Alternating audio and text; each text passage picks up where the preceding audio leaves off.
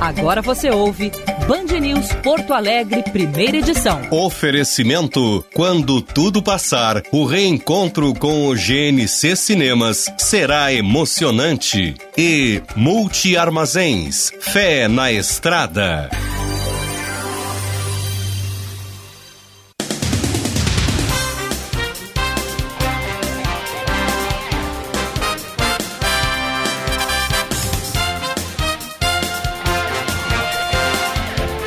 Nove horas 30 minutos, 23 graus em Porto Alegre. Muito bom dia. Está começando mais um Band News Porto Alegre, primeira edição. Eu sou Gilberto Echauri. Vamos juntos por aqui até às 11 horas da manhã, ainda durante o período de licença médica do nosso Diego Casagrande, que se recupera da Covid-19 em Orlando, nos Estados Unidos. O primeira edição no primeira edição, os ouvintes podem participar pelo 99411-0993.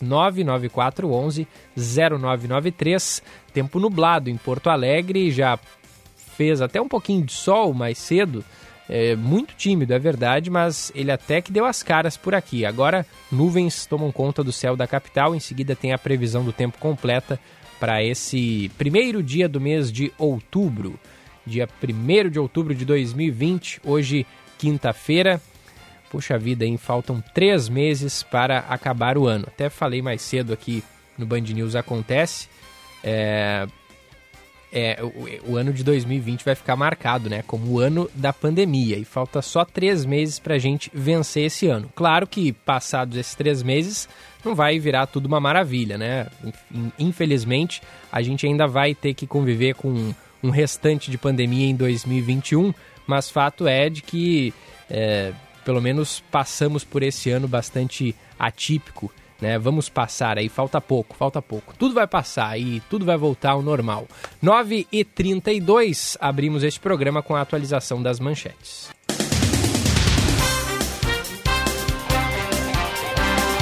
Um meteoro de grande magnitude foi visto no céu de Taquara nesta madrugada. O fenômeno foi registrado pelo observatório da cidade por volta da uma hora da manhã, com uma queda a cerca de 115 quilômetros do município. Quando entrou na atmosfera, o meteoro se deteriorou e apenas fragmentos dele atingiram o solo.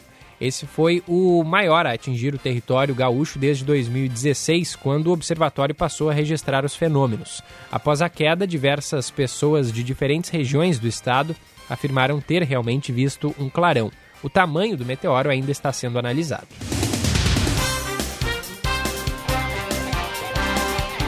Passados oito meses do início da pandemia de coronavírus, com a marca de um milhão de pessoas mortas pela doença em todo o mundo e 33 milhões e meio de casos, o continente africano chama a atenção por sua relativa baixa eh, taxa de contaminação e mortes.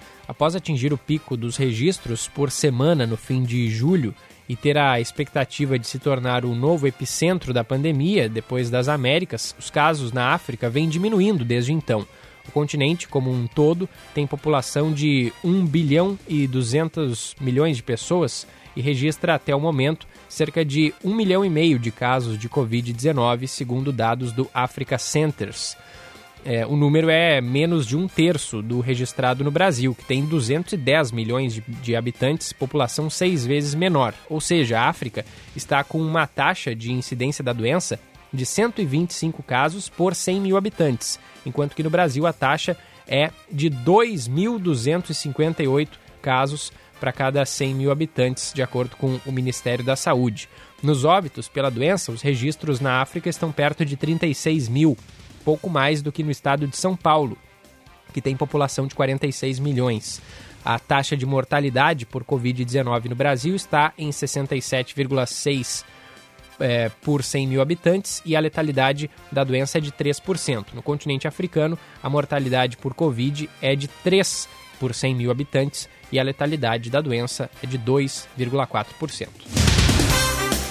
O Pantanal teve em setembro 8.106 focos de incêndio, é o que apontam os dados do Instituto Nacional de Pesquisas Espaciais, o INPE. O mês passado foi o pior já registrado em número de focos de incêndio no bioma desde 1998, quando começou o monitoramento. Três meses antes de terminar, 2020 também já é o ano com o maior número já visto de focos de incêndio no Pantanal. De 1 de janeiro até 30 de setembro foram 18.259 focos. Antes disso, o maior número havia sido registrado ao longo de todo o ano de 2005, com 12.536. A alta é de cerca de 46%. O Band News Porto Alegre, primeira edição, sempre na parceria de GNC Cinemas. Quando tudo passar, o reencontro com o GNC Cinemas será emocionante. Guaíba Parque, o novo bairro planejado da região metropolitana. Savaralto Toyota. Savaralto preparou condições exclusivas para você aproveitar a Expo Inter Digital 2020. Tem RAV 4 Hilux SW4, Yaris e Corolla híbrido com descontos de até 71 mil reais. Confira todas as ofertas em expointer.rs.gov.br ou em nossas lojas. Savaralto Toyota, perceba o risco, proteja a vida. Preste atenção nessa mensagem, a Expo Inter Digital está aí e você pode conferir o espaço da agricultura familiar na Expo Inter 2020. Entre com o seu carro no portão 1 do Parque de Exposições das 10 às 20 horas e aproveite. Expo Inter Digital 2020, Governo do Rio Grande do Sul, novas façanhas. E BRDE, de 26 de setembro a 4 de outubro, faça como o BRDE. Participe da Expo Inter Digital 2020, o maior evento do agronegócio online. BRDE sempre conectado com quem faz o agro avançar. Muito bem, antes de mais nada, aqui no primeira edição de hoje, é, eu gostaria de rodar um áudio aqui do nosso Diego Casagrande. Ele postou, é, é, o áudio de um vídeo, na verdade, que ele postou no Instagram dele ontem, é, contando como é que foi esse período de internação no hospital, é, como é que está sendo a recuperação em casa. É, eu perguntei né, para o Diego ontem se ele me autorizava a rodar é, esse áudio aqui para os nossos ouvintes, tendo em vista que muitos, muita, muitas pessoas da nossa audiência é, não têm Instagram, ou enfim, não, não poderiam ter acompanhado o depoimento dele é, na rede social. Então, Diego me autorizou, então vamos ouvir o que disse o Diego Casagrande. Ele gravou um vídeo ontem e a gente traz aqui a fala dele no primeira edição. E aí, pessoal, tudo bem?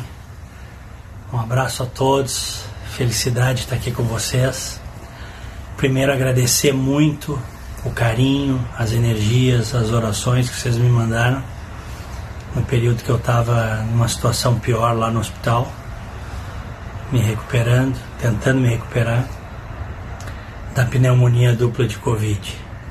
Fiquei seis, seis dias no hospital e eu recebi todo o carinho de vocês, viu? Recebi tudo, tudo. É, esse vídeo é um vídeo, na verdade, curto para dizer que estou muito bem, para agradecer principalmente, uh, dizer que eu recebi quando se formam essas correntes, quando muita gente bacana se une, quando as pessoas torcem pelos outros de coração, pedem a Deus. E aí pessoal, tudo bem? Um abraço a todos, felicidade. Peço perdão aqui que o vídeo voltou automaticamente para o início, eu não sei porquê. Eu vou avançar alguns segundinhos e aí a gente segue. Sim, pelos outros de coração, pedem a Deus, as coisas acontecem. Bom, vocês já devem ter, alguns de vocês já devem ter lido aí. Eu tive Covid e a minha esposa também teve Covid e em determinado momento Passando ali um pouquinho de uma semana, a situação se agravou, estava tudo sendo cuidado em casa, fazendo os procedimentos em casa, mas aí a coisa descambou por uma pneumonia dupla. E aí quando eu fui para o hospital, meu, meu pulmão estava é, praticamente grande parte do pulmão tomado né, da pneumonia de Covid, que é uma coisa muito terrível porque eu nunca tinha vivido isso é, segunda e terça-feira eu entrei no hospital no domingo à tarde. Segunda e terça-feira foram dias assim terríveis, porque eu não tinha ar, eu não conseguia respirar. Eles me deram oxigênio, né? no máximo, botaram um cateterzinho aqui e isso aliviava, mas eu puxava e não vinha o ar. Então é uma situação realmente muito terrível, muito difícil. Eu fiquei praticamente todo o tempo de bruços né, para poder respirar melhor, que eles me diziam que era o que eu tinha que fazer. E disseram, e aí entraram com uma bateria de coisas, né, de medicações que se usa aqui nos Estados Unidos.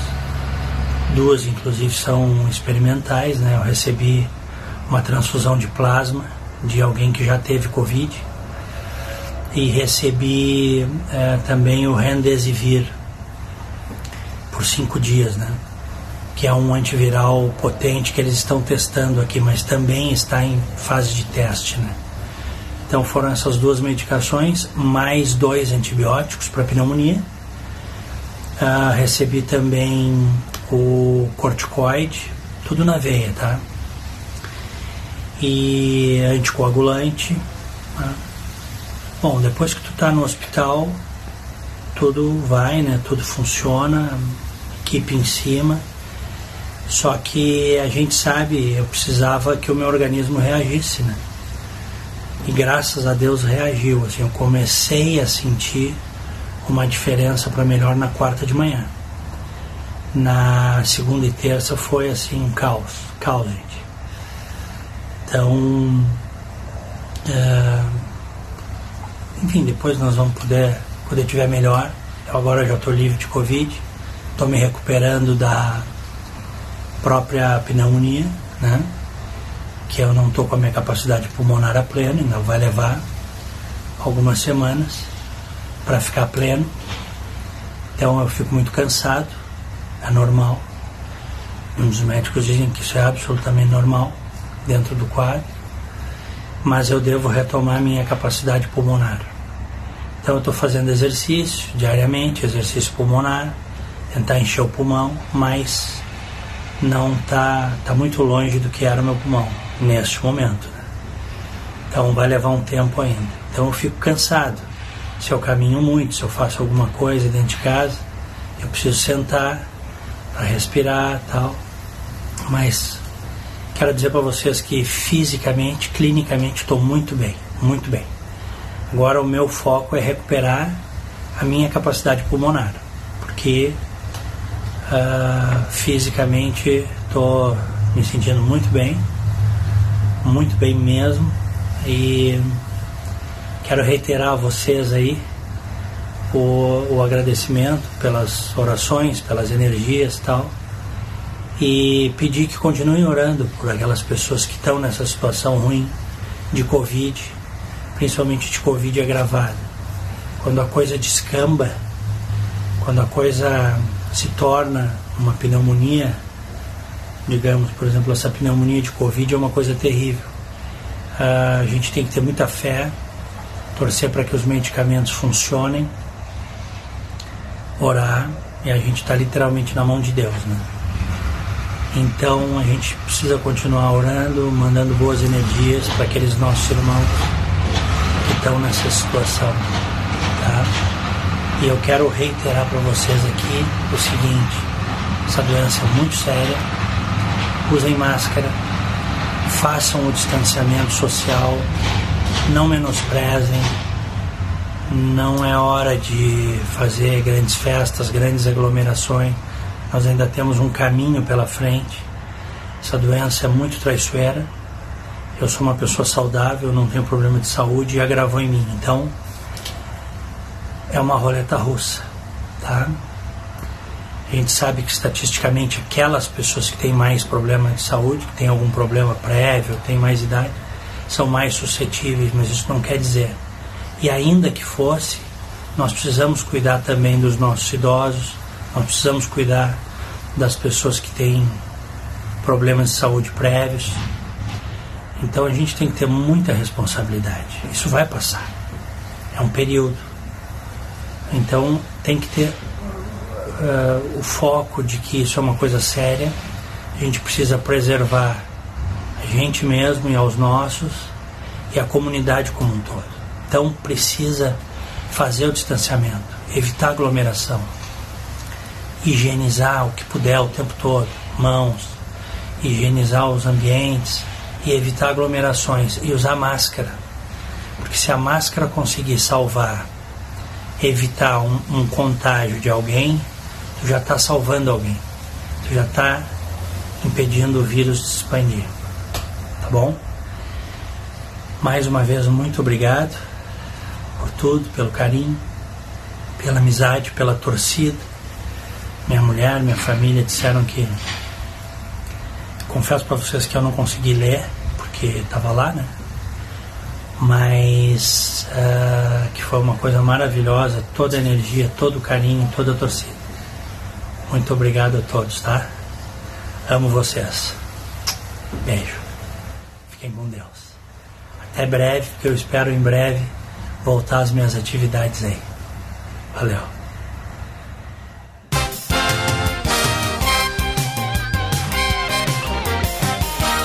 Olha, tudo bem que eu, eu me emociono fácil, mas eu, eu me emocionei com esse vídeo do Diego, com esse depoimento. É, eu tive construí uma relação muito muito boa, muito gostosa com o Diego desde que eu comecei a trabalhar aqui, quando eu comecei lá em 2017, produzindo Rádio Livre ali na Rádio Bandeirantes. E desde então a gente já construiu uma boa relação e e eu fiquei enfim, bem, bem triste, bem preocupado, tenho certeza, como, assim como a maioria de vocês, quando soube que ele estava com a Covid e principalmente quando ele foi para o hospital. Então, eu, eu, eu fico bem emocionado com, ao, ao ouvir esse depoimento. É, o Diego é a pessoa mais próxima de mim que teve a Covid-19. Eu, felizmente, não, não tive nenhum parente, nenhum amigo bem próximo assim com, com essa doença. É, então é aquilo que eu ouvi uma moça dizendo aqui na Band News que perdeu o pai por coronavírus, que enquanto a Covid está fora do teu círculo social, é, é apenas um número, né, que vai subindo, número de casos, número de mortes, mas quando atinge alguém que tu conhece, algum familiar, algum parente próximo, algum amigo, é que tu vê que que a coisa que a coisa realmente existe, que a coisa é grave, então a gente tem que fazer tudo aí que o Diego disse, usar máscara, evitar aglomeração, porque isso aí não é brincadeira. É... Que bom que ele está se recuperando muito bem e em breve ele vai estar tá de volta aqui com a gente.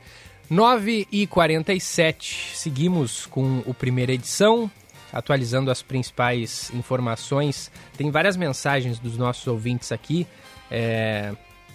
A nossa amiga Margarete mandando aqui pra gente. Bom dia, que depoimento esse do Diego mas graças a Deus ele está se recuperando. O pior da Covid-19 é esse desenvolvimento de doenças respiratórias. No caso do meu irmão, ele teve uma sinusite forte, mas graças a Deus recuperou também. Força ao Diego e aos demais que estão se recuperando.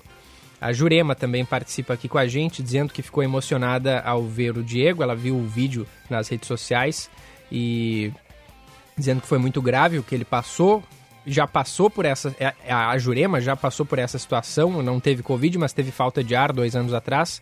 E ela diz que é realmente muito ruim. E vamos continuar rezando por ele e por todos que estão nessa situação. Mandou aqui pra gente a Jurema, obrigado pela mensagem.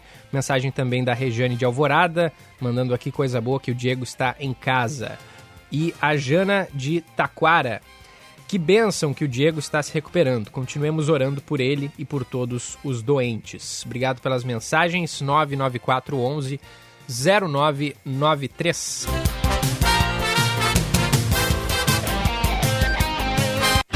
Seu caminho. Destaque do trânsito, Manuela Fantinel. Trânsito flui bem, Gilberto, pela BR-116. Temos retenção para passar a ponte do Rio dos Sinos em São Leopoldo, mas nada que gere agora congestionamento. Movimentação é mais lenta pela RS-118 em Sapucaia do Sul, que tem ocorrência, gerando retenção no sentido a BR-116. Aqui na capital, movimentação flui bem pela Avenida Protásio Alves. Trânsito é mais lento pela Zona Leste, na altura da Rua Moema, mas depois sem pontos de retenção até a chegada ao centro da capital. Ao contratar ou renovar o Porto Seguro Alto, você pode parcelar o valor em até 12 vezes sem juros no cartão de crédito Porto Seguro. Consulte seu corretor. Gilberto. Obrigado, Manuela Fantinel. Logo mais está de volta aqui no primeira edição. Vamos à previsão do tempo. Band News. Tempo. A quinta-feira será de nebulosidade em todo o Rio Grande do Sul. Aqui em Porto Alegre, também na região metropolitana, a mínima é de 19 graus e a máxima deve chegar a 28 durante a tarde. As temperaturas devem ser ainda mais altas nas regiões central e na fronteira, chegando a 32 graus em Santa Maria e 34 em Uruguaiana. Na Serra Gaúcha, a mínima é de 17 graus, mas durante a tarde os termômetros devem subir, ultrapassando a marca dos 30 graus. A chuva deve voltar em todo todo o território gaúcho a partir da madrugada dessa sexta-feira. Da Central Band de Meteorologia, Guilherme Milman.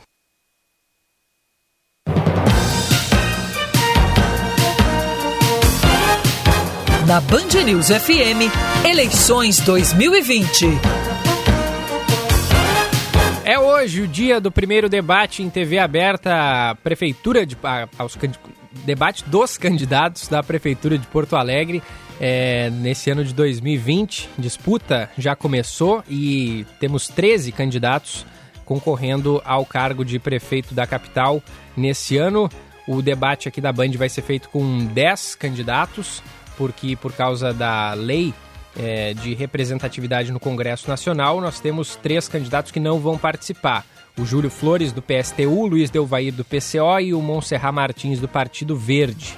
Claro que serão cumpridos todos os protocolos de saúde. Debate que acontece às 10h30 da noite aqui na Band, em Porto Alegre. Transmissão da TV Bandeirantes, canal 10. Também da Rádio Bandeirantes, aqui na Band News FM. E também, é claro, pelo YouTube, o Band RS. Vamos conferir as informações preparativos para o debate de hoje à noite? Com a Laís Dapper.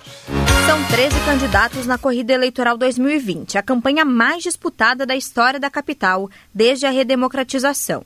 O Grupo Bandeirantes de Comunicação tem tradição nos confrontos eleitorais e nesta quinta-feira reunirá 10 dos 13 candidatos na sede da emissora, dando início aos confrontos de ideias na televisão.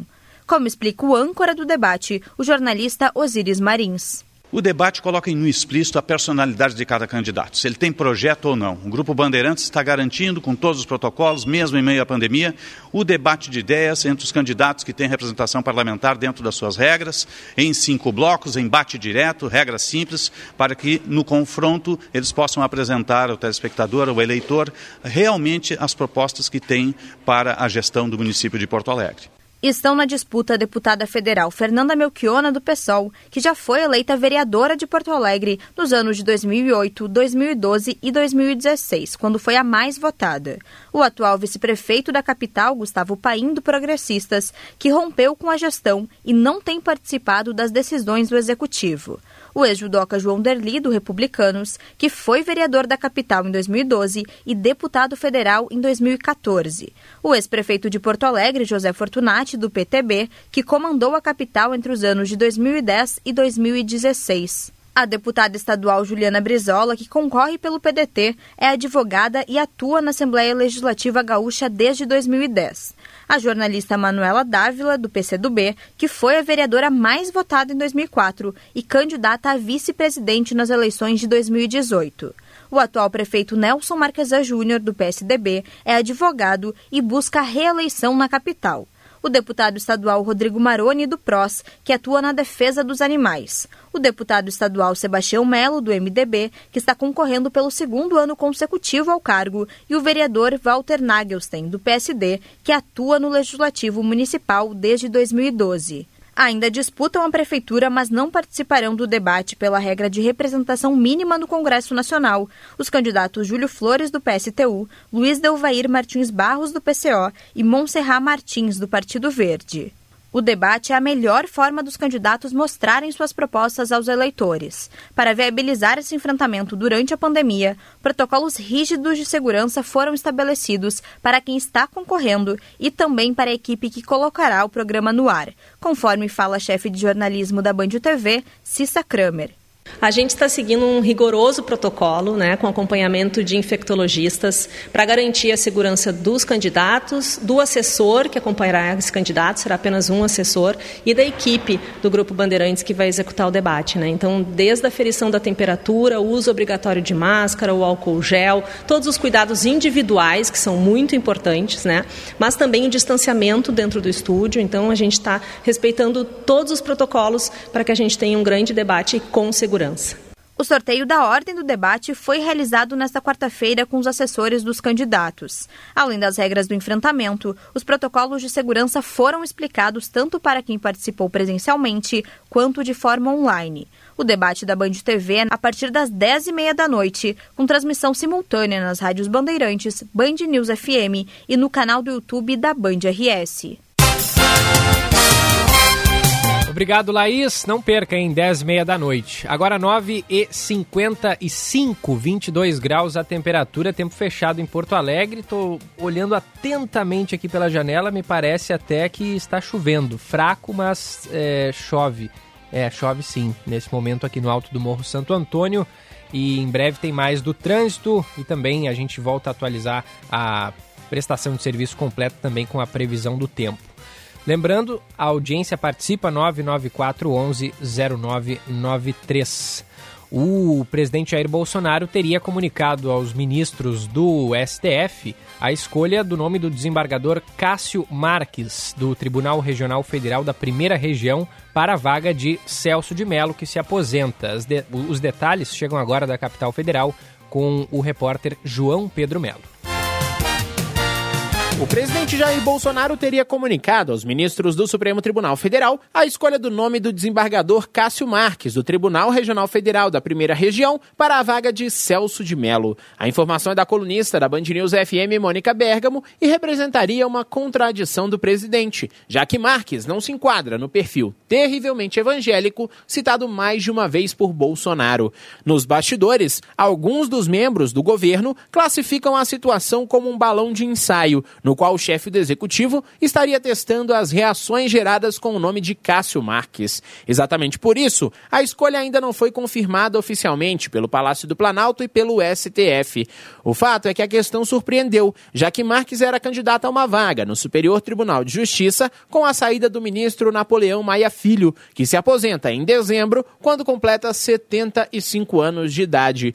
Após ter se reunido com Bolsonaro, o próprio Cássio Marques afirmou a interlocutores que o presidente presidente disse a ele, aspas, vai ser você, o que teria surpreendido o desembargador. Vale lembrar que o magistrado ingressou no Tribunal Regional Federal da Primeira Região pelo quinto constitucional, em uma vaga da Ordem dos Advogados do Brasil. A indicação está sendo tratada com cautela nos meios políticos e jurídicos, já que Bolsonaro, em mais de uma ocasião, recuou de indicações que já estavam sacramentadas. O principal exemplo seria o nome de Renato Feder, que chegou a ser anunciado para comandar o Ministério da Educação após a saída de Abraham Weintraub do cargo. O fato é que o ministro Celso de Mello se aposentaria de maneira compulsória em 1 de novembro, mas por já estar na corte há mais de 30 anos, o magistrado decidiu antecipar essa aposentadoria para 13 de outubro. Antes disso, o decano pretende participar do julgamento, que vai definir se o presidente Jair Bolsonaro deve ou não prestar depoimento presencial sobre a suposta interferência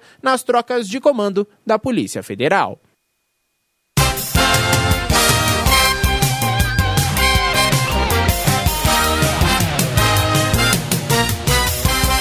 Valeu, João Pedro. Agora 9 horas e 58 minutos. O governo federal estima que 5 milhões e 700 mil brasileiros foram retirados da lista de beneficiários da prorrogação do auxílio emergencial. A primeira nova parcela do auxílio, no valor de 300 reais, começou a ser paga ontem, quarta-feira, pela Caixa Econômica Federal.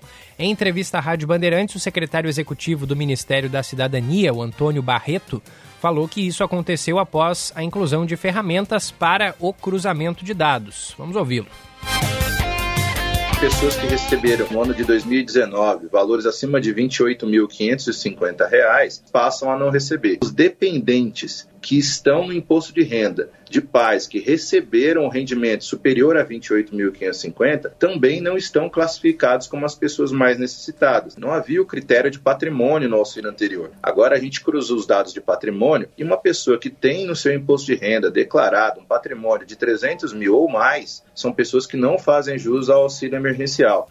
De acordo com o secretário, mais de 100 milhões de reais enviados a pessoas que não tinham direito ao auxílio emergencial foram recuperados. Antônio Barreto explicou que os beneficiários que já vinham recebendo as parcelas regularmente terão o benefício estendido de maneira automática. Não precisa fazer nada. Quem já está recebendo o auxílio emergencial anterior, que vem aí do montante de parcelas de 600 reais, ele automaticamente é classificado para receber o novo auxílio. A estimativa do governo federal é de que mais de 43 milhões de pessoas foram aprovadas para receber as novas parcelas do auxílio. o ministro da Economia, Paulo Guedes, disse que o novo programa social do governo não pode ser financiado com o que chamou de puxadinho. Detalhes de Brasília, chegando com a repórter Larissa Arantes. O ministro da Economia, Paulo Guedes, disse que o novo programa social do governo não pode ser financiado com o que chamou de puxadinho. Nesta quarta-feira, Guedes descartou usar os recursos de precatórios para financiar o programa Renda Cidadã, que vai substituir o Bolsa Família. O ministro deu as declarações durante coletiva de imprensa sobre os dados do CAGED, o Cadastro Geral de Empregados e Desempregados. Segundo Guedes, o programa social tem que ter uma receita permanente.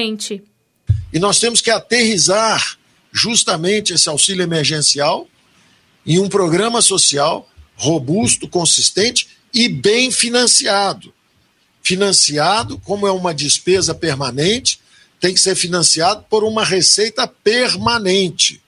Não pode ser financiado por um puxadinho, por um ajuste. Não é assim que se financia um Renda Brasil. Na última segunda-feira, o senador Márcio Bitar, do MDB do Acre, afirmou que o financiamento do Renda Cidadã seria garantido por meio de verbas do Fundeb, o Fundo de Manutenção da Educação Básica e dos precatórios. Bitar é relator do orçamento da União para o ano que vem e da proposta de emenda à Constituição, que ficou conhecida como emergencial. Guedes foi enfático ao descartar a utilização dos precatórios.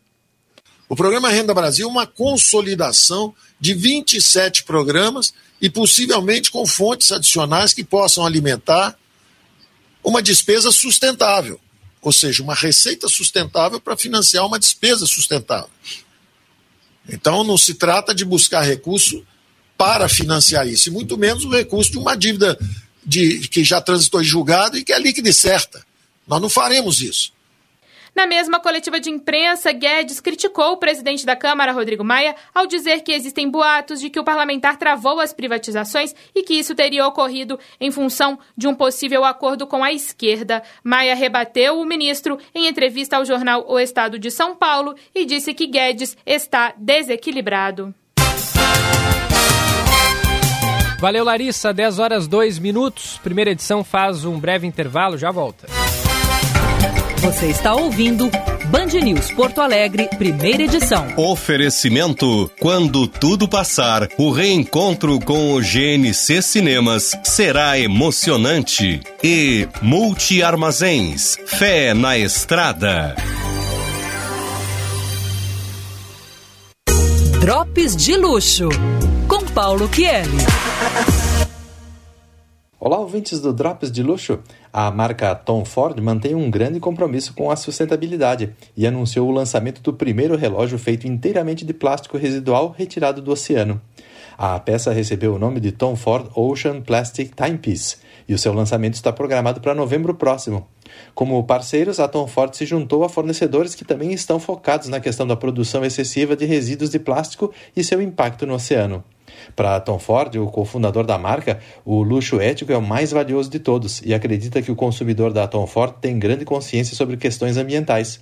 Segundo o portal Luxury Daily, a cada ano aproximadamente 8 milhões de resíduos plásticos são despejados no oceano. Como parte da transparência, o plástico coletado para a produção do relógio é rastreado desde a sua coleta até a entrada na fábrica, garantindo que as peças relogeiras sejam totalmente produzidas com plásticos descartados irregularmente no oceano. E falando no trajeto do oceano à fábrica, a marca garantiu que utiliza um meio de transporte suíço específico para plásticos, o que não emite gás carbônico, já que o motivo é energia solar. Outra marca que obteve sucesso de vendas com um produto feito inteiramente de material reciclado foi a Ana Hinmar. Em fevereiro, o estoque de bolsas, a Emma Plastic Bag, se esgotaram e muitos consumidores abastados foram vistos carregando a bolsa feita de garrafas de plástico reciclado. A estimativa de valor de venda do relógio da Tom Ford é de aproximadamente 995 dólares e será vendido tanto online quanto em pontos de vendas físicos da marca. É o luxo e a sustentabilidade. Bom luxo para vocês e até o próximo Drops. Um abração, tchau, tchau. O Hospital Independência, de Porto Alegre, completa oito anos nesta semana. São oito anos cuidando das pessoas com excelência e humanização. 100% SUS. O Independência integra a rede de saúde Divina Providência. Gratidão a todas as equipes que fazem o dia a dia do Independência. Hospital que é especializado em ortopedia e traumatologia e referência para o Rio Grande do Sul. Parabéns, Hospital Independência. Aquele de animação. Aquele terror dos bons. Aquele de amor. Fica em casa. Se cuida. Aquele dos heróis. O filme mais incrível é o da vida. Todos os outros em breve a gente vê juntos no cinema. Uma campanha do movimento Juntos pelo Cinema. E GNC Cinemas. Morar bem é essencial. E a Imobiliária Noblesse sabe bem disso. Somos especialistas em bairros nobres e trabalhamos com imóveis selecionados e impecáveis. Porque morar bem é sinônimo de qualidade de vida. Agende seu horário com um de nossos corretores. Eles são especializados em encontrar o lugar certo para o seu estilo. Noblesse, absoluta em bairros nobres. Acesse noblesse.com.br ou ligue 3014 0900. A urbanizadora Concórdia e a Dala Santa Empreendimentos apresentam o Guaíba Parque. Um bairro inteiramente planejado com terrenos a partir de 200 metros quadrados, financiados direto com a urbanizadora. No Guaíba Parque você constrói a casa dos seus sonhos com a certeza de estar fazendo um investimento seguro e que não desvaloriza. Acesse guaibaparque.com.br e faça uma simulação de compra sem compromisso.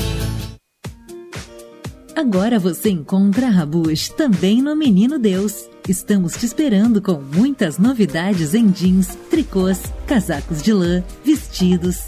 E o melhor, você pode parcelar tudo em até 10 vezes. A nova loja da Rabush fica em frente ao Zafari, na Avenida Getúlio Vargas 770.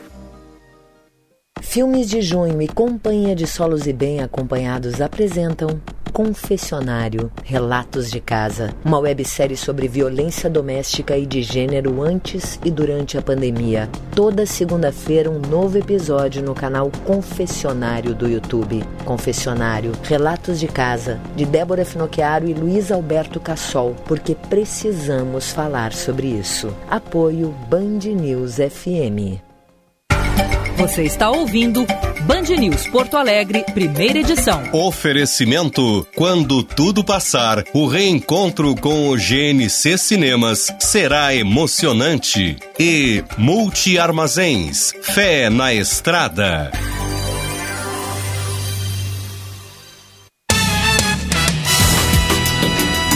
De volta com primeira edição aqui pela Band News FM, 10 horas 7 minutos, 21 graus, a temperatura chove em Porto Alegre. GNC Cinemas, quando tudo passar, o reencontro com o GNC Cinemas será emocionante. Guaíba Parque, o novo bairro planejado da região metropolitana. Savaralto Toyota, Savaralto preparou condições exclusivas para você aproveitar a Expo Inter Digital. Acesse lá expointer.rs.gov.br ou nas lojas Savaralto. Perceba o risco, proteja a vida. Leilões, shows, provas emocionantes e muitas atrações. Acesse www.expointer.rs.gov.br e confira ao vivo na Expo Inter Digital 2020, Governo do Rio Grande do Sul, novas façanhas. E BRDE sempre conectado com quem faz o agro, o agro avançar. De 26 de setembro a 4 de outubro, faça como BRDE, participe da Expo Inter Digital 2020, maior evento do agronegócio online. De volta para atualizar as informações do trânsito. Seu caminho. Manuela Fantinel. Quem circula pelo bairro Anchieta, Gilberto, precisa redobrar atenção na Avenida Jaime Vignoli, onde temos alagamento, reflexos da chuva de ontem. Os carros conseguem passar somente pela faixa da esquerda, o que gera um pouco de retenção nos entornos.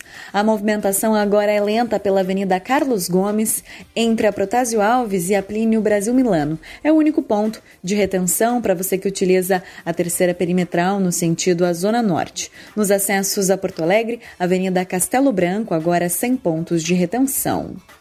Veda City na construção é conforto e saúde na obra pronta. Veda City agora tem nova embalagem. Veda City, todas as soluções numa só marca. Gilberto. Valeu, Manu Fantinel, que logo mais está de volta. Logo mais também tem o Roberto Pauletti para falar de futebol aqui no primeira edição e também os nossos aniversariantes desse dia 1 de outubro. Agora 10 e 10 a primeira audiência para depoimento do caso Rafael Vinques, o menino de 11 anos que morreu é, no, faz alguns meses. É, a audiência acontece nesta quinta-feira. Serão ouvidas três testemunhas: Rodrigo Vinques, pai de Rafael. Ele vai depor do foro de Bento Gonçalves na Serra Gaúcha por videoconferência.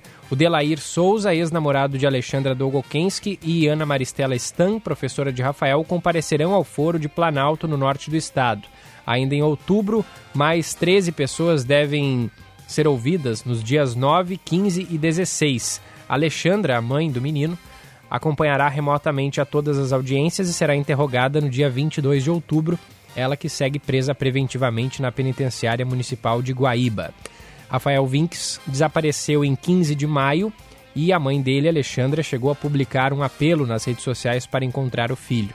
Ela confessou o assassinato do menino e a causa da morte indicada pela perícia foi asfixia mecânica provocada por estrangulamento com uma corda. O corpo de Rafael foi encontrado em uma caixa de papelão no terreno da casa de um vizinho 15 dias depois.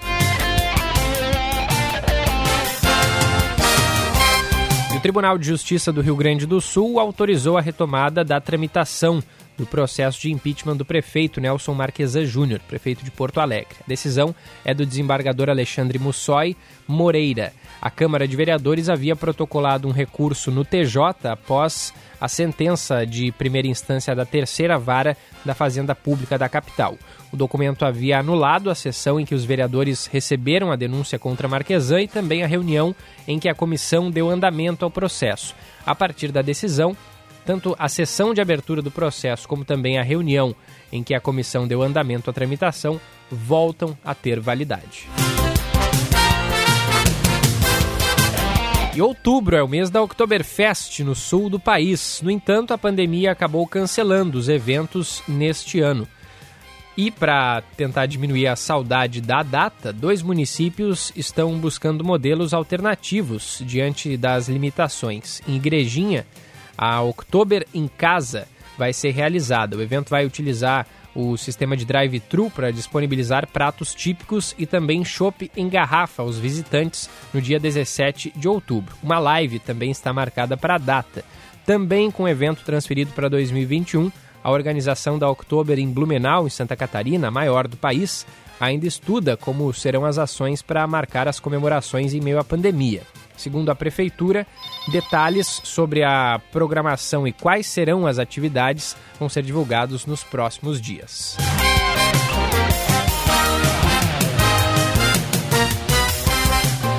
E ontem nós tivemos uma operação da Polícia Federal na residência do governador de Santa Catarina, Carlos Moisés. Ele que é investigado pela compra de 200 respiradores por 33 milhões de reais. É, e o estado de Santa Catarina acabou recebendo apenas 50 desses respiradores. A compra foi feita sem garantia e, além de receber apenas 50, os respiradores que vieram não são adequados para é, os leitos de UTI. A gente tem o resumo dessa operação de ontem, chegando agora com o repórter Elis Rodrigues. O governador de Santa Catarina, Carlos Moisés, foi alvo de busca e apreensão em operação da Polícia Federal, que investiga uma suposta fraude na compra de 220 respiradores pelo valor de 33 milhões de reais pagos antecipadamente pelo governo. A PF esteve na residência oficial do governador em Florianópolis e também na sede administrativa do governo. O mandado foi expedido pelo Superior Tribunal de Justiça a pedido do Ministério Público Federal. Outros dois ex-integrantes do Executivo catarinense também são investigados. Os investigadores buscam provas da relação entre o governador, sua equipe e empresários que venderam 200 respiradores ao estado de Santa Catarina no mês de abril. As investigações revelaram indícios de participação do chefe do executivo estadual na contratação da empresa Veiga Med. De acordo com o MPF, há elementos que demonstram a constituição de um esquema criminoso de desvio de dinheiro público. Além disso, os agentes apuram se houve lavagem de dinheiro decorrente da prática do crime antecedente contra a administração pública, mediante ocultação e distanciamento da origem dos recursos públicos desviados na compra de respiradores. O governador catarinense Carlos Moisés considerou a ação como desnecessária. Para ele, não há nenhum fato novo que justifique a ação da Polícia Federal. E, e, a gente continua acreditando na justiça e à disposição da justiça, obviamente, para é, fornecer qualquer outro esclarecimento é, necessário. Meu celular é o mesmo que eu uso é, desde o ano passado, 2019, 2020, o aparelho continua o mesmo, estava à disposição da justiça, peticionei à justiça, inclusive, dizendo aqui está o equipamento, até porque nós sabemos exatamente a lisura com a qual nós comandamos o Estado de Santa Catarina, nós estamos à frente do Estado, isso já foi ofertado tem pelo menos dois meses, dia 1 de julho.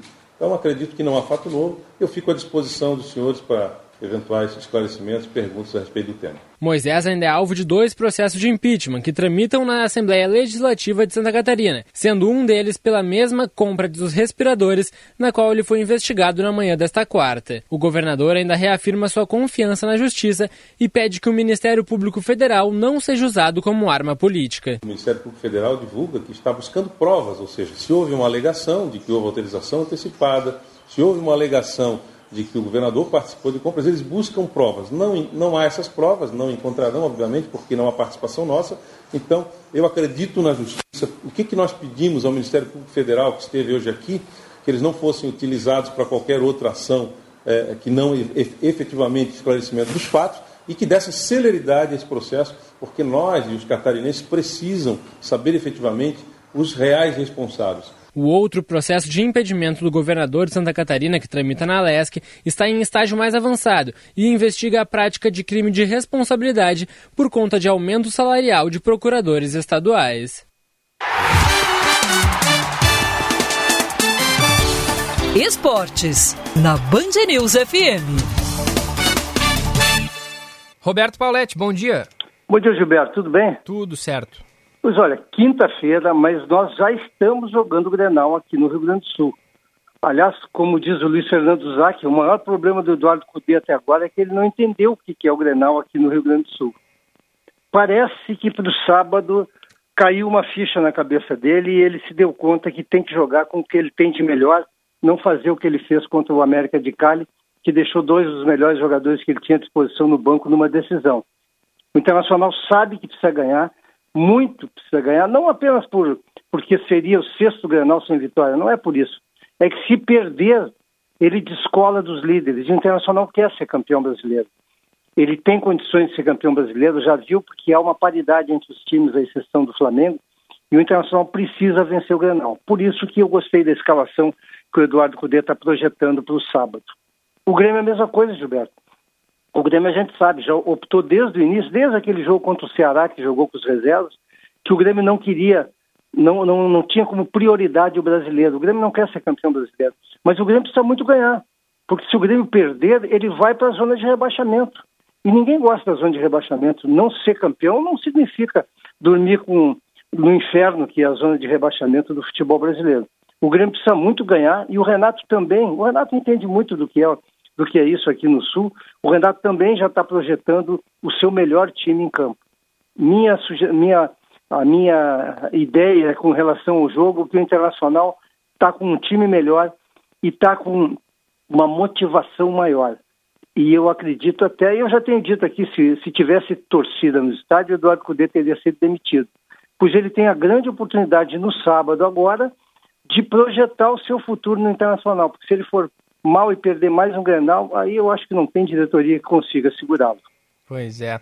A boa, o bom para nós, colorados, Paulette, é que quanto mais é, Grenais passam sem o Inter vencer, mais próximo está o Grenal que o Inter vai vencer, né? Quanto mais pela probabilidade, né? Mais é. perto a gente fica de ganhar algum. Agora, o Paulette, o, o Saravia é, rompeu ligamentos do joelho, né? E vai ficar fora pelo restante da temporada é um problemão, né, para o Cudê. Olha, é, é, para te falar bem a verdade, assim, a verdade não, desculpe a pretensão, mas a minha, a minha opinião é a seguinte: o Saravia não é um titular absoluto. Ele não jogou aquilo que nos encantaria para dizer, pô, esse cara é o Cuesta, é o Cuesta da lateral direita, esse cara é o Moledo da zaga central do Internacional. Não, ele é um bom lateral, um lateral que estava, é, em relação aos anteriores do Internacional, ele vinha jogando muito bem, mas ele não é uma figura indispensável. É lamentável o que aconteceu com o jogador e com a pessoa, mas o Internacional não vai pagar 3 milhões e meio de euros por ele. Ele não vale, é uma questão simples, não vale. Então, simplesmente antecipou a saída dele do Internacional.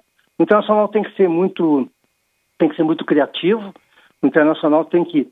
É, o Heitor também não é esse jogador, mas vai jogar o Heitor, claro, o Rodinei também não pode. O Internacional tem que pensar muito na lateral direita, eu até quem sabe o Zé Gabriel poderia ser um bom lateral direito, porque como zagueiro central ele não tem condições.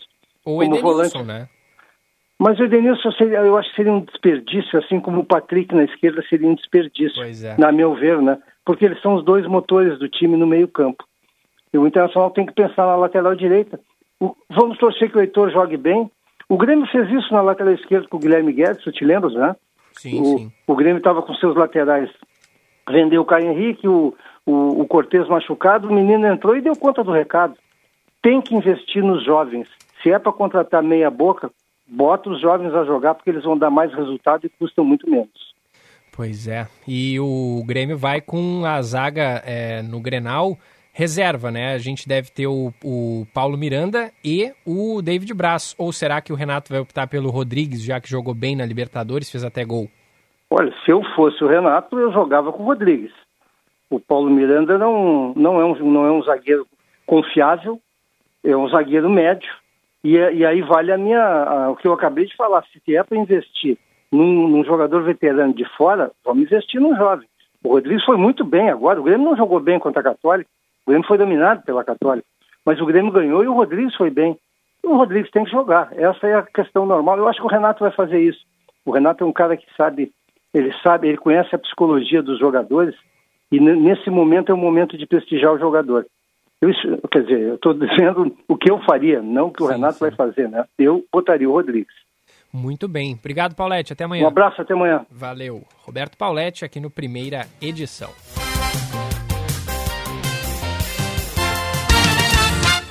Bom dia! No Band News Porto Alegre, primeira edição.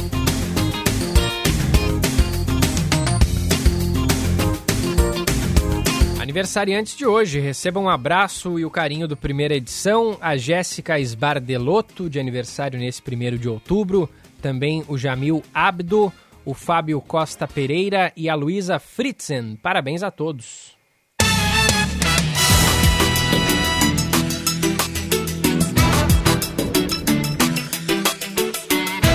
Seguida a gente vai tratar aqui no primeira edição sobre mais informações do noticiário nacional. O STJ negando a anulação das investigações do esquema de rachadinha envolvendo o senador do Rio de Janeiro, Flávio Bolsonaro. Tem também é, investigação sobre o, o prefeito do Rio, Marcelo Crivella. Desemprego de maio a julho nesse ano sendo o maior em um período de oito anos, mas em contrapartida também Brasil abrindo várias vagas é, no mês de agosto. A gente vai falar disso e também de muitos outros assuntos em seguida, depois do nosso comercial. Você está ouvindo Band News Porto Alegre, primeira edição. Oferecimento: quando tudo passar, o reencontro com o GNC Cinemas será emocionante. E Multi Armazéns, fé na estrada. Hora certa, na Band News FM. Oferecimento Savaralto Toyota. Aproveite as ofertas da Expo Inter Digital. 10 e 23.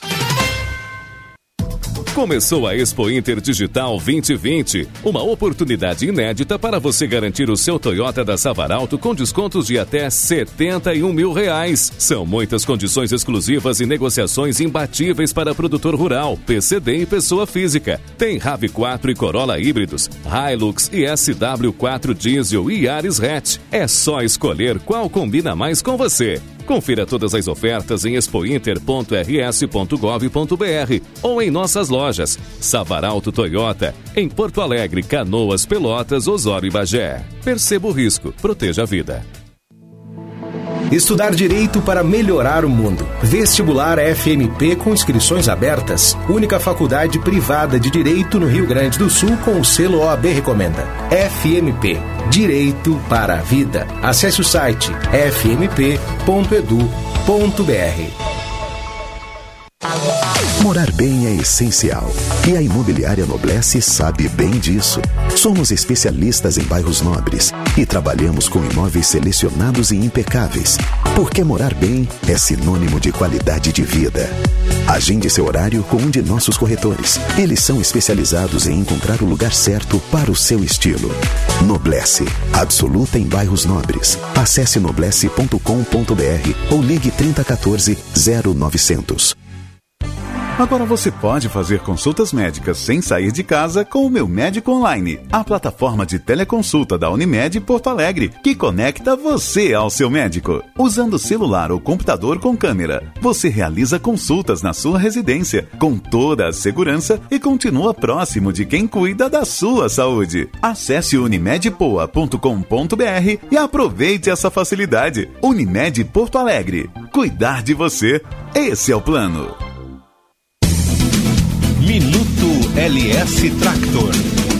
A chegada da LS Tractor no Brasil proporcionou aos produtores uma tecnologia voltada para tratores compactos, feito para quem possui propriedades menores. As novidades dos produtos LS Tractor se diferenciam em um mercado que é dominado por tratores de grande porte, como explica o gerente de marketing e produto Astor Clip. E tecnologia, nós falamos em transmissão. Opções de transmissão com, com 16 velocidades, é, tratores compactos, tratores para operar em áreas restritas, é, com capacidade de manobra muito mais facilitada. Então a tecnologia, antes só disponível para tratores de maior potência, a Tractor veio para o mercado brasileiro oferecendo mais tecnologia para tratores de baixa potência. O pequeno produtor pode aproveitar as ofertas da marca que mais cresce no Brasil em um momento onde a agricultura familiar tem aderido cada vez mais à modernização do agronegócio. Oferecimento LS Tractor, a marca de tratores que mais cresce no Brasil.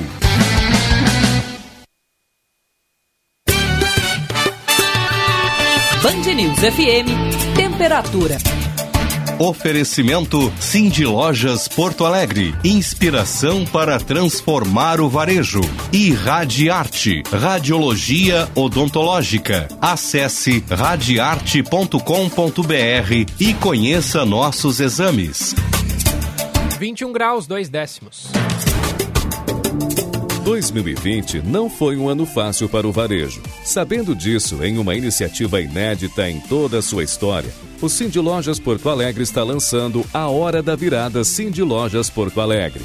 São benefícios inéditos, vantagens exclusivas e mensalidades a partir de 152 reais, com isenção de até cinco meses. Acesse cindylojaspoa.com.br, consulte condições e associe-se. É por tempo limitado. Cindy Lojas Porto Alegre. Junto com o varejo, sempre. A urbanizadora Concórdia e a Dala Santa Empreendimentos apresentam o Guaíba Parque. Um bairro inteiramente planejado que irá transformar a região metropolitana. Ruas tranquilas, muito verde e cinco grandes praças de lazer em área nobre, junto ao Foro de Guaíba. Adquira seu terreno financiado diretamente com a urbanizadora e construa a casa dos seus sonhos. Acesse guaibaparque.com.br e faça uma simulação de compra. O Hospital Independência, de Porto Alegre, completa oito anos nesta semana. São oito anos cuidando das pessoas com excelência e humanização. 100% SUS. O Independência integra a rede de saúde Divina Providência. Gratidão a todas as equipes que fazem o dia a dia do Independência. Hospital que é especializado em ortopedia e traumatologia e referência para o Rio Grande do Sul. Parabéns, Hospital Independência. O ICP atua há 11 anos desenvolvendo pessoas e facilitando negócios, de forma presencial ou online. Para desenvolvimento individual, oferecem coaching, mentoring, e supervisão. Para grupos ou in company, oferece programas com diferentes temas e profundidades, além de team building e coach de times. Agende uma conversa de descoberta para juntos desenharmos sua trajetória de desenvolvimento. Siga arroba ICPPoa. Você está ouvindo Band News Porto Alegre, primeira edição. Oferecimento: quando tudo passar, o reencontro com o GNC Cinemas será emocionante. E Multi Armazéns, fé na estrada.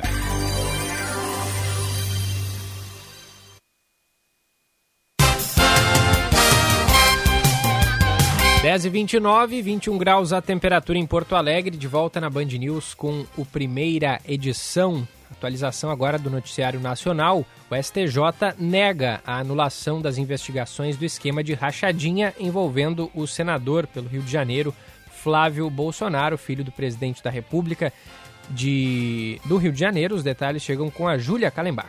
O Superior Tribunal de Justiça nega o pedido da defesa do senador Flávio Bolsonaro de anulação das decisões tomadas pelo juiz do Tribunal de Justiça do Rio, Flávio Itabaiana, sobre o caso das rachadinhas. Os advogados do parlamentar argumentavam que, como a Justiça Fluminense garantiu o foro privilegiado, os atos do magistrado devem ser desconsiderados, já que ocorreram na primeira instância. Na decisão, o ministro do STJ, Félix Fischer, justificou que os pontos apresentados no pedido não demonstravam urgência. Segundo ele, o tema deve ser decidido quando o processo for julgado. Em nota, a defesa do senador afirmou que a negativa da liminar não afeta em nada o objetivo do recurso. Em junho, o Tribunal de Justiça do Rio decidiu que o processo contra Flávio Bolsonaro seria encaminhado para o órgão especial do TJ sob justificativa de que os fatos investigados teriam ocorrido na época em que Flávio era deputado estadual. 10 e 31 ainda do Rio de Janeiro, investigação sobre o caso do prefeito do Rio, Marcelo Crivella. Detalhes chegando com o Rian Lobo. A Câmara de Vereadores do Rio instalou nesta quarta-feira duas comissões parlamentares de inquérito para investigar o prefeito Marcelo Crivella. Os dois procedimentos serão presididos pelo vereador Jorge Manaia, do Progressistas, líder do bloco de apoio a Crivella na casa. Nas sessões, que aconteceram de forma virtual e presencial, foram escolhidos os relatores dos processos, que também são da base do prefeito. O vereador Inaldo Silva, do Progressistas, vai produzir o relatório das investigações sobre os Guardiões do Crivella, e João Mendes de Jesus, o documento sobre as apurações da Operação QG da Propina. Para a vereadora Tereza Berger, a escolha do presidente e dos relatores é um indício de manipulação nos processos. Lamento profundamente que mais uma vez tenhamos uma CPI chapa branca. Considero absurda, mais uma vez a manipulação do governo fica mais do que clara, que eu espero que o senhor presidente possa conduzir esta CPI apurando os fatos com muita responsabilidade, com muito critério. A primeira comissão apura o suposto esquema de corrupção conhecido como QG da propina. No dia 10, o Ministério Público do Rio e a Polícia Civil realizaram uma operação para cumprir 22 mandados de busca e apreensão contra possíveis envolvidos no esquema e o prefeito teve o celular apreendido. Já a segunda CPI investiga a existência do grupo denominado Guardiões do Crivella. A organização teria sido criada para intimidar o trabalho da imprensa na porta de hospitais públicos.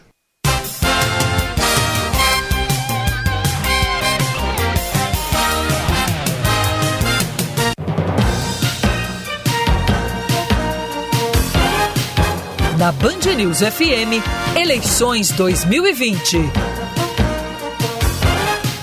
hoje à noite, 10h30, na TV Band, canal 10, também nas rádios Band News FM, Rádio Bandeirantes e, é claro, pelo YouTube da Band RS. Debate que vai ser mediado pelo jornalista Osiris Marins, que está aqui no estúdio e vai contar pra gente um pouquinho dessa expectativa. Bom dia, Osiris.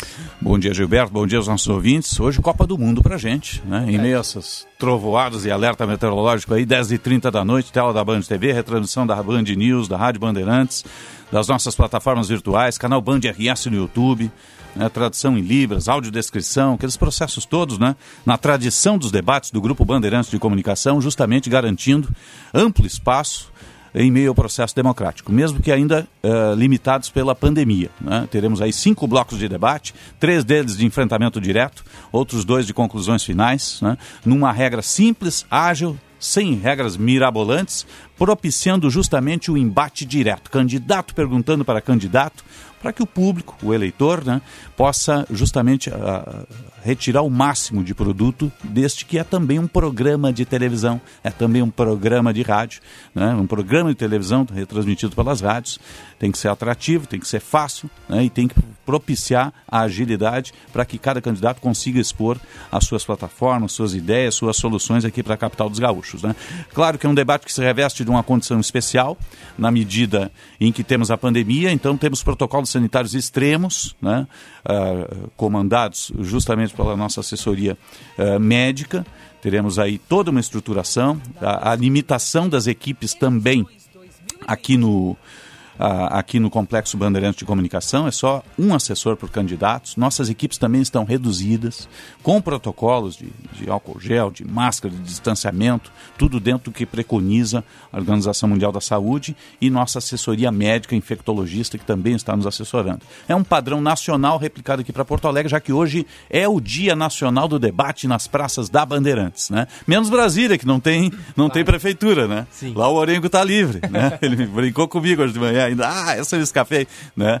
Mas é, é, o nosso debate primeiro turno, teremos 10 candidatos dos 13, os 10 que têm representação parlamentar, os outros três receberão entrevistas ah, na, na, programação de rádio e TV, né, para garantir o espaço democrático, e, e esses 10 terão todo o cuidado, toda, o estúdio estará sanitizado, haverá distanciamento entre todos e protocolos para a gente conseguir construir esse debate e mostrar para a população o, a personalidade e as propostas de cada candidato. Né? Agora, é no debate que a gente vê mesmo quais são os candidatos que têm propostas concretas, né, Osiris? Porque ali eles estão contra a parede. É, e ali eles estão fora da maquiagem, da propaganda institucional do, do seu, da, da sua candidatura, né? Porque a gente já está vendo muitas propagandas muito bonitas aí nas redes sociais, né? A propaganda eleitoral mesmo só começa a gratuita no próximo dia 9 e elas são, elas obviamente têm um outro tipo de segmentação, né? Na hora do debate é a hora do, do improviso, né? É a hora de saber perguntar, de ter a resposta correta. É a hora de então, botar o outro na saia justa. Exatamente. Ou ficar e sair da saia justa, né? Mais ou menos por aí. Ou no cinto justo, né? Exato, é isso, porque nós temos candidatas e candidatos, né? É. Então, acho que vai ser um bom programa de televisão, né? Todos estão focados, pré-determinados, para a gente justamente levar até o eleitor uma boa mensagem do debate político, né? Que eles fiquem centrados em soluções para Porto Alegre, sobre tudo isso. A gente está esperando isso. Né? É verdade. Obrigado, Osiris. Um abraço, boa jornada para ti também. Valeu, tá? grande abraço. Lembrando, a partir das 10h30 da noite, aqui na Band, em todos os canais, rádios, televisão e também no YouTube, arroba Band RS. Agora 10 horas e 37 minutos.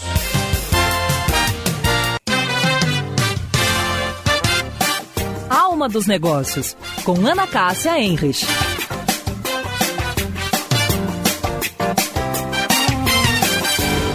Olá, pessoal. Muitos profissionais tiveram seus planos de estudar ou trabalhar fora do país atropelados pela pandemia da Covid-19. Especialistas acreditam que, de maneira geral, a tendência é que as medidas mais rígidas, como a suspensão das expatriações e contenção da imigração, permaneçam até o surgimento de uma vacina ou um tratamento. Mas é unânime a opinião de que ainda existem oportunidades para profissionais qualificados. Para muitas funções sêniores, o recrutamento não chegou a parar deu uma desacelerada. Sem contar que há novas vagas surgindo por causa da pandemia, como na área da saúde e de serviços de entregas. Na Irlanda, por exemplo, tem uma lista de carreiras consideradas escassas ou mais valorizadas no país, o que facilita a emissão de visto de trabalho para esses profissionais. A tabela é atualizada frequentemente e inclui trabalhadores das áreas de tecnologia e engenharia. Um bom dia e até amanhã. Valeu, Ana Cássia. 10 horas 39 minutos do comentário da Ana Cássia. A gente confere agora o outro olhar com Kleber Benvenu. Outro olhar com Kleber Benvenu. e tem debate. Debate na Bandeirantes. A Bandeirantes tem uma tradição em debates, uma tradição em democracia. E eleição é isso mesmo: é debate, é diferença de visão de mundo, é controvérsia, é dialética, é perceber a resposta por trás da resposta, o pano de fundo. Onde não tem debate, onde não tem diferença, não tem democracia. E, gente, mesmo que os candidatos venham com tudo abotoadinho, dá para tentar decifrar um pouco o jeito de ser e de pensar de cada um deles. Mas, para algumas pessoas, infelizmente, se tornou politicamente correto dizer assim: ah, não gosto de debate, lá vem eles de novo.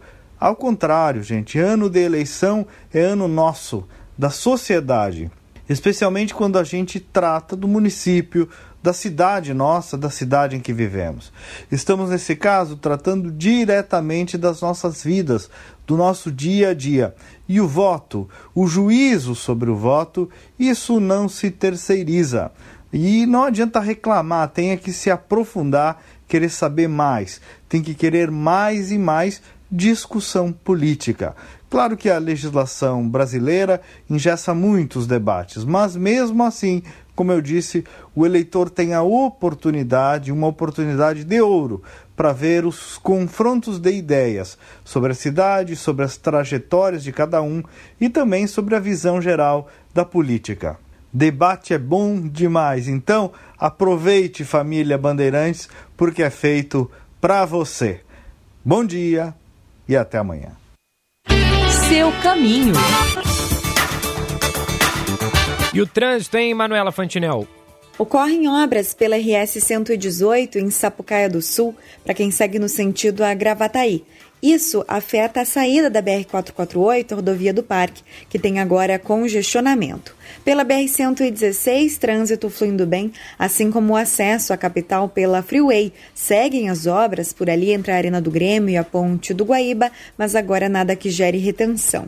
E ainda falando em obras, seguem as obras pela Rua 24 de Outubro, que geram trânsito lento entre a Rua Auxiliadora e a Avenida Gate.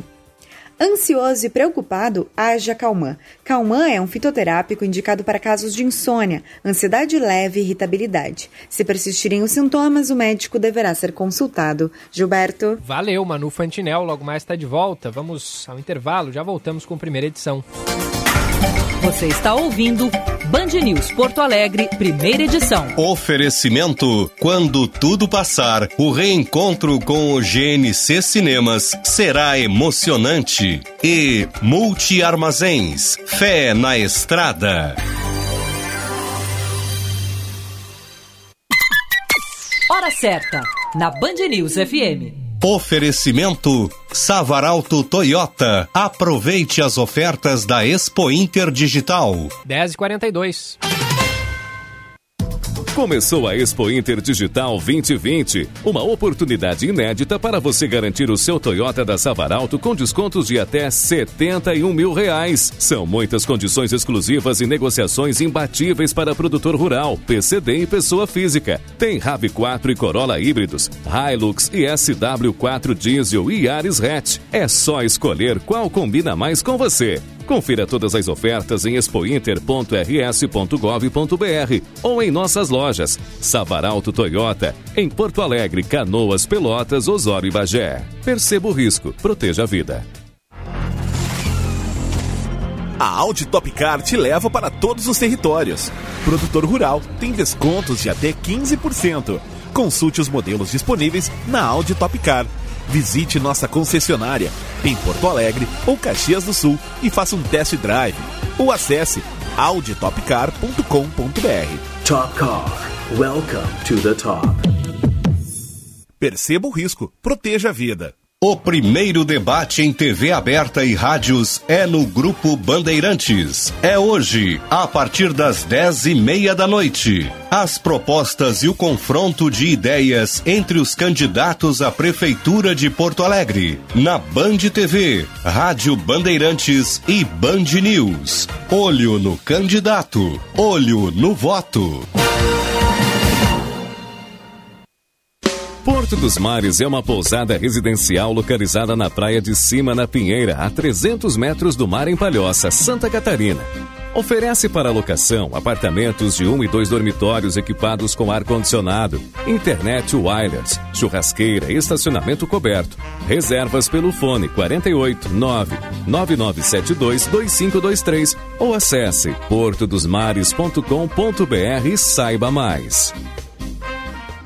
Com o objetivo de disseminar novas tecnologias e formas de manejo que possibilitem ao produtor obter maior conhecimento sobre a sua atividade e desenvolver o seu negócio, o Senar oferece o Programa de Assistência Técnica e Gerencial, ATEG, com acompanhamentos mensais durante o período de dois anos tendo como diferencial, além de trabalhar questões produtivas, envolver fortemente a gestão do negócio. Com a ATEG, você planta eficiência e colhe rendimentos muito maiores. Vá até o Sindicato Rural da sua região e se inscreva gratuitamente. Senar Rio Grande do Sul. Vamos juntos pelo seu crescimento.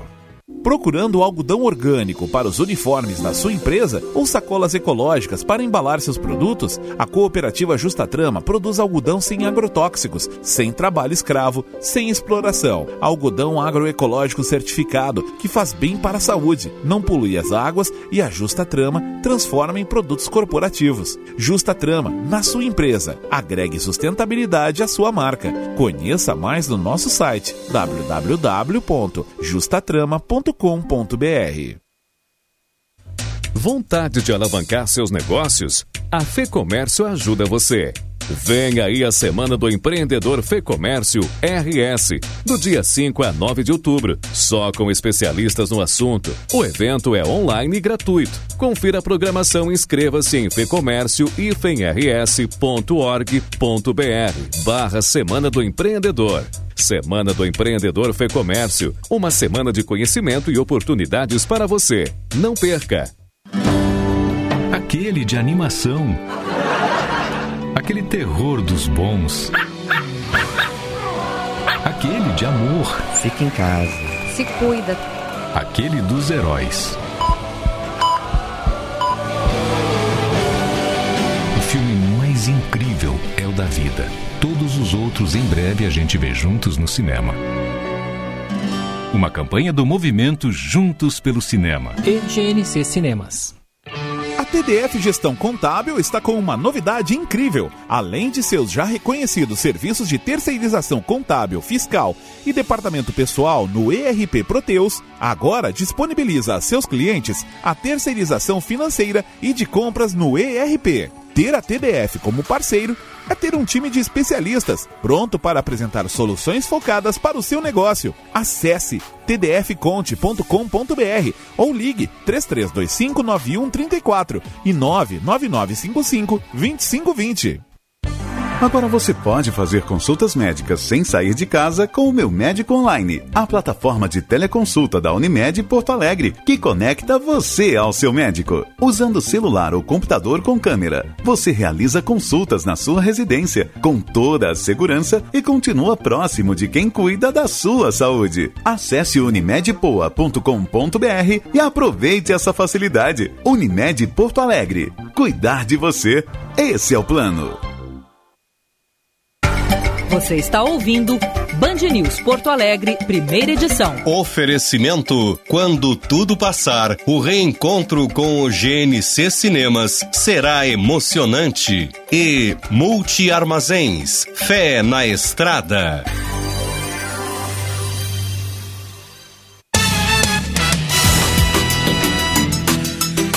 Volta na Band News com o nosso primeira edição de hoje, quinta-feira, quinta-feira de tempo fechado. Parou a chuva nesse momento aqui no alto do Morro Santo Antônio, mas o tempo está tão feio que ela deve voltar em breve. Os ouvintes participam 994 11 0993. Mensagem aqui do nosso ouvinte Wilton Bandeira. É, ele diz o seguinte: Bom dia, que coisa impactante o depoimento do Diego, mas infelizmente muitas pessoas ignoram o sofrimento que, que esta doença causa, não só no paciente, mas em todos os familiares e amigos. Melhoras, mandou aqui o Wilton, obrigado pela participação. Abração também para Jurema, que está sempre ligada aqui na, na programação da Band News. dizendo que é, concorda com Paulette, ele sempre muito coerente. Obrigado pela mensagem, Jurema. 10 e 49 seguimos com os destaques aqui do nosso primeira edição. É, o desemprego de maio a julho é o maior em oito anos. As informações chegam agora com a repórter Daniela Dias. Desemprego no Brasil no trimestre de maio a julho de 2020 atingiu a maior taxa dos últimos oito anos, registrando 13,8%. Já são mais de 13 milhões de pessoas sem trabalhar e buscando emprego em todo o país. Segundo o gestor estratégico Arthur Martins, a pandemia da Covid-19 intensificou a dificuldade para procurar vagas no mercado de trabalho. Estou desde dezembro procurando por alguma coisa que seja o meu primeiro emprego pós-formado. Agora, com a pandemia, pandemia reduziu muito expectativa salarial, formas de contratação, então eu acho que foi um baque muito grande. De acordo com os dados da Pesquisa Nacional por Amostras de Domicílios Contínua, divulgada nesta quarta-feira pelo IBGE, as quedas no período da pandemia de Covid-19 foram determinantes para o registro dos recordes negativos do período analisado. A população ocupada também atingiu o menor contingente da série, recuando para 82 milhões de pessoas. A taxa da informalidade teve redução e chegou a 37,4 4% da população ocupada. Segundo a analista da PNAD contínua, Adriana Berengui, junho registrou uma queda maior de pessoas ocupadas. O que nós observamos é que a queda da ocupação ela é um pouco menor do que vinha ocorrendo, por exemplo, no mês de junho. Já o grupo fora da força de trabalho, que inclui aqueles que não estão empregados e que não procuraram por vagas, chegou a 79 milhões de pessoas, um aumento de mais de 14 milhões em relação ao mesmo trimestre de 2019. 2019. O contingente de pessoas desalentadas que não buscaram trabalho, mas que gostariam de conseguir uma vaga e estavam disponíveis para trabalhar, também atinge o recorde e agora soma 5 milhões e 800 mil pessoas. Ainda de acordo com o IBGE, o número de trabalhadores domésticos chegou a 4 milhões e 600 mil pessoas, o que representa uma queda de 16,8% frente ao trimestre anterior. Em contrapartida, no mês de agosto, o Brasil abriu quase 250 mil vagas de emprego. Informações com Maurício Bastos. O Brasil abriu durante o mês de agosto 249 mil vagas de emprego com carteira assinada. Os dados do CAGED, Cadastro Geral de Empregados e Desempregados, divulgados nesta quarta-feira pelo Ministério da Economia, revelam que o país teve o segundo mês seguido de saldo positivo. Em julho, cerca de 131 mil postos de trabalho formais foram criados. O ministro da Economia comemorou a marca. Segundo Paulo Guedes, os números mostram que a economia do Brasil está voltando em V, no indicativo de forte crescimento. Nós nós havíamos dito que esperávamos que o Brasil conseguisse fazer uma recuperação em V. O Brasil estava fazendo suas reformas estruturais quando foi atingido pela pandemia.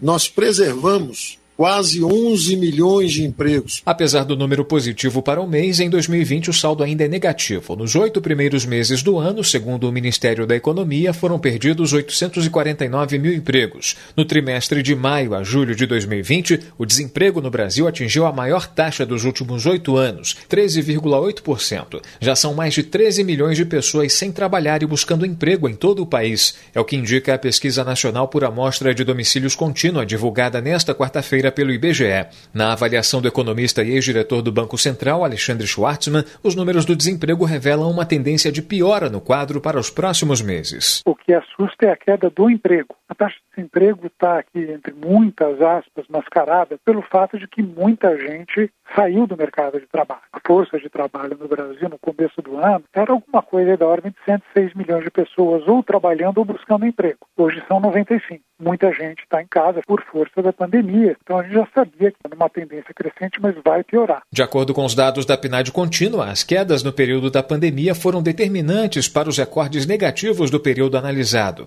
A Covid-19 tornou ainda mais difícil a busca por uma vaga no mercado de trabalho. O gestor estratégico Arthur Martins está sem emprego desde o fim do ano passado e não vislumbra dias melhores. Desde dezembro, procurando o meu primeiro emprego pós-formado. Com a pandemia, reduziu muito a expectativa salarial, formas de contratação, foi um baque muito grande. A população ocupada também atingiu o menor contingente da série, recuando para 82 milhões de pessoas. A taxa de informalidade teve redução e chegou a 37,4% da população ocupada. Segundo a analista da PNAD contínua, Adriana Berengui, o mês de junho apresentou uma queda maior de pessoas ocupadas. O que nós observamos observamos no dado do trimestre encerrado agora em julho é que a queda da ocupação é um pouco menor do que vinha ocorrendo, por exemplo, no mês de junho. Já o grupo fora da força de trabalho, que inclui aqueles que não estão empregados e que não procuraram por vagas, chegou a 79 milhões de pessoas, um aumento de mais de 14 milhões em relação ao mesmo trimestre de 2019. O contingente de pessoas desalentadas que não buscaram trabalho, mas que gostariam de conseguir uma vaga e estavam disponíveis para trabalhar, também atingiu recorde, agora soma 5 milhões e 800 mil pessoas. 10 e 54 seguimos no nosso giro nacional. Informações agora sobre a volta às aulas. Brasil afora. Do Rio de Janeiro, Caroline Lacerda. A Justiça autorizou a volta das aulas presenciais nas escolas particulares no município do Rio. A Prefeitura informa que as instituições podem retomar as atividades a partir desta quinta-feira. De acordo com a Subsecretaria de Vigilância Sanitária e o Comitê Científico, as escolas privadas estão prontas para o retorno às aulas. No entanto, a competência de permitir ou não a volta é do governo do estado Estado. O Sindicato dos Professores do município informa que, independente da decisão, orienta os professores a aguardarem a assembleia da categoria, marcada para o próximo sábado. Até a data, a greve iniciada há cerca de três meses deve ser mantida. A coordenadora geral do Sindicato Estadual dos Professores de Educação, Isabel Costa, define a decisão da Justiça como absurda. Para nós é um absurdo que a Justiça não não tenha ficado ao lado dos trabalhadores, da população, da sociedade em defesa da vida. Nem mesmo é, os protocolos estão garantidos, porque não existe fiscalização de fato na cidade para Francisco Adriano Rocha Fernandes, vice-diretor de uma escola particular da Zona Norte, as instituições estão preparadas para receber os alunos. Nos preparamos para isso, vamos adotar é, um número reduzido de crianças, conforme está mandando né, todo o protocolo. Nós vamos também é, nos preocupar com a videoaula para aqueles que não puderem vir participar da aula é, não quiserem. Não... No último dia 21, o Ministério Público se posicionou contrário ao pedido da Prefeitura de suspensão da medida cautelar que proibiu o retorno das aulas presenciais na rede privada no município durante a pandemia de Covid-19. Informações sobre a volta às aulas também no Espírito Santo, diz aí Carol Polese. Após o governo do Espírito Santo liberar o retorno das aulas presenciais em outubro, os trabalhadores e professores de escolas privadas entraram com uma ação civil pública na Justiça para suspender a volta. Por meio do Sindicato dos Auxiliares de Administração Escolar do Espírito Santo, o de Educação, que representa os trabalhadores de colégios particulares, a ação foi protocolada na 11ª Vara do Trabalho de Vitória. Além disso, o Sindicato dos Professores de Escolas Particulares do Estado também protocolou ação contra o retorno das aulas presenciais na 13ª Vara do Trabalho de Vitória. De acordo com os sindicatos, não existe qualquer razão para alteração do ensino virtual e a medida apresentada pelo governo aos pais e responsáveis pela manutenção ou não do ensino à distância não foi oferecida aos funcionários das escolas. O secretário estadual de Educação, Vitor De Angelo, afirma que os pais ou responsáveis pelos alunos têm liberdade de escolher se os estudantes devem voltar com as aulas presenciais ou continuarem no ensino remoto. É, quem não quiser levar seus filhos para a escola estará autorizado a não fazê-lo. As famílias que entenderem por qualquer razão que seus filhos não devem retornar à escola, estas famílias poderão continuar com seus filhos em casa com as atividades remotas. O Sim de Educação solicita à Justiça que os estabelecimentos de ensino se abstenham de convocar os trabalhadores para as atividades presenciais até a realização dos testes para descartar a contaminação pela Covid-19 em toda a comunidade escolar e a apresentação de estudo técnico que comprove a ausência de risco para a saúde dos trabalhadores. A retomada das aulas nas unidades particulares está autorizada a partir do dia 5 de outubro e na rede pública a partir do dia 13. Os municípios terão autonomia para decidir sobre a retomada nas redes municipais. As cidades de Vitória e de Colatina, no noroeste do estado, não voltarão com as atividades. Valeu, Carol. 10h58. Rio Grande do Sul registrou ontem mais 2.474 casos de coronavírus. O total agora é de é, 190.572. Quanto aos óbitos, foram 59 mortes registradas ontem pela Secretaria Estadual da Saúde, elevando o total para 4.782. recuperados. 177.860, índice de 93%. E a taxa de ocupação de leitos de UTI em geral aqui no Rio Grande do Sul é de 74,8%. Seu caminho. E o destaque final do trânsito, Manuela Fantinel. Obras pela região da nova ponte do Guaíba, na Freeway, geram agora trânsito lento para você que chega à capital. A Avenida Zaida Jarros, na região do aeroporto, flui melhor. E pela Avenida Sertório, a movimentação complicou. Entre os Correios e a Rua Dona Sebastiana, temos lentidão nos dois sentidos. Pela Avenida Assis Brasil, também na Zona Norte, o trânsito é lento entre o Terminal Triângulo e o Viaduto Obirici, mas para você que chega à capital ou segue no sentido da Cachoeirinha, o trânsito flui sem transtornos. Dar entrada no seguro DPVAT é gratuito e você mesmo pode pedir. Acesse estamosaquiparavocê.com.br saiba mais. Gilberto. Obrigado, Manuela. E com essa informação a gente encerra a primeira edição de hoje. Agora faltam 10 segundos para as 11 horas da manhã. Vem aí o Band News Station na sequência com o Eduardo Barão e com a Ellen Brown. Logo mais, a partir das 11h15, eu estou de volta para atualizar o noticiário do Rio Grande do Sul. Primeira edição volta amanhã, a partir das 9h30 da manhã. Muito obrigado pela sua audiência. Tenha uma ótima quinta-feira. Você ouviu Band News Porto Alegre, primeira edição. Oferecimento: quando tudo passar, o reencontro com o GNC Cinemas será emocionante. E Multi Armazéns, fé na estrada.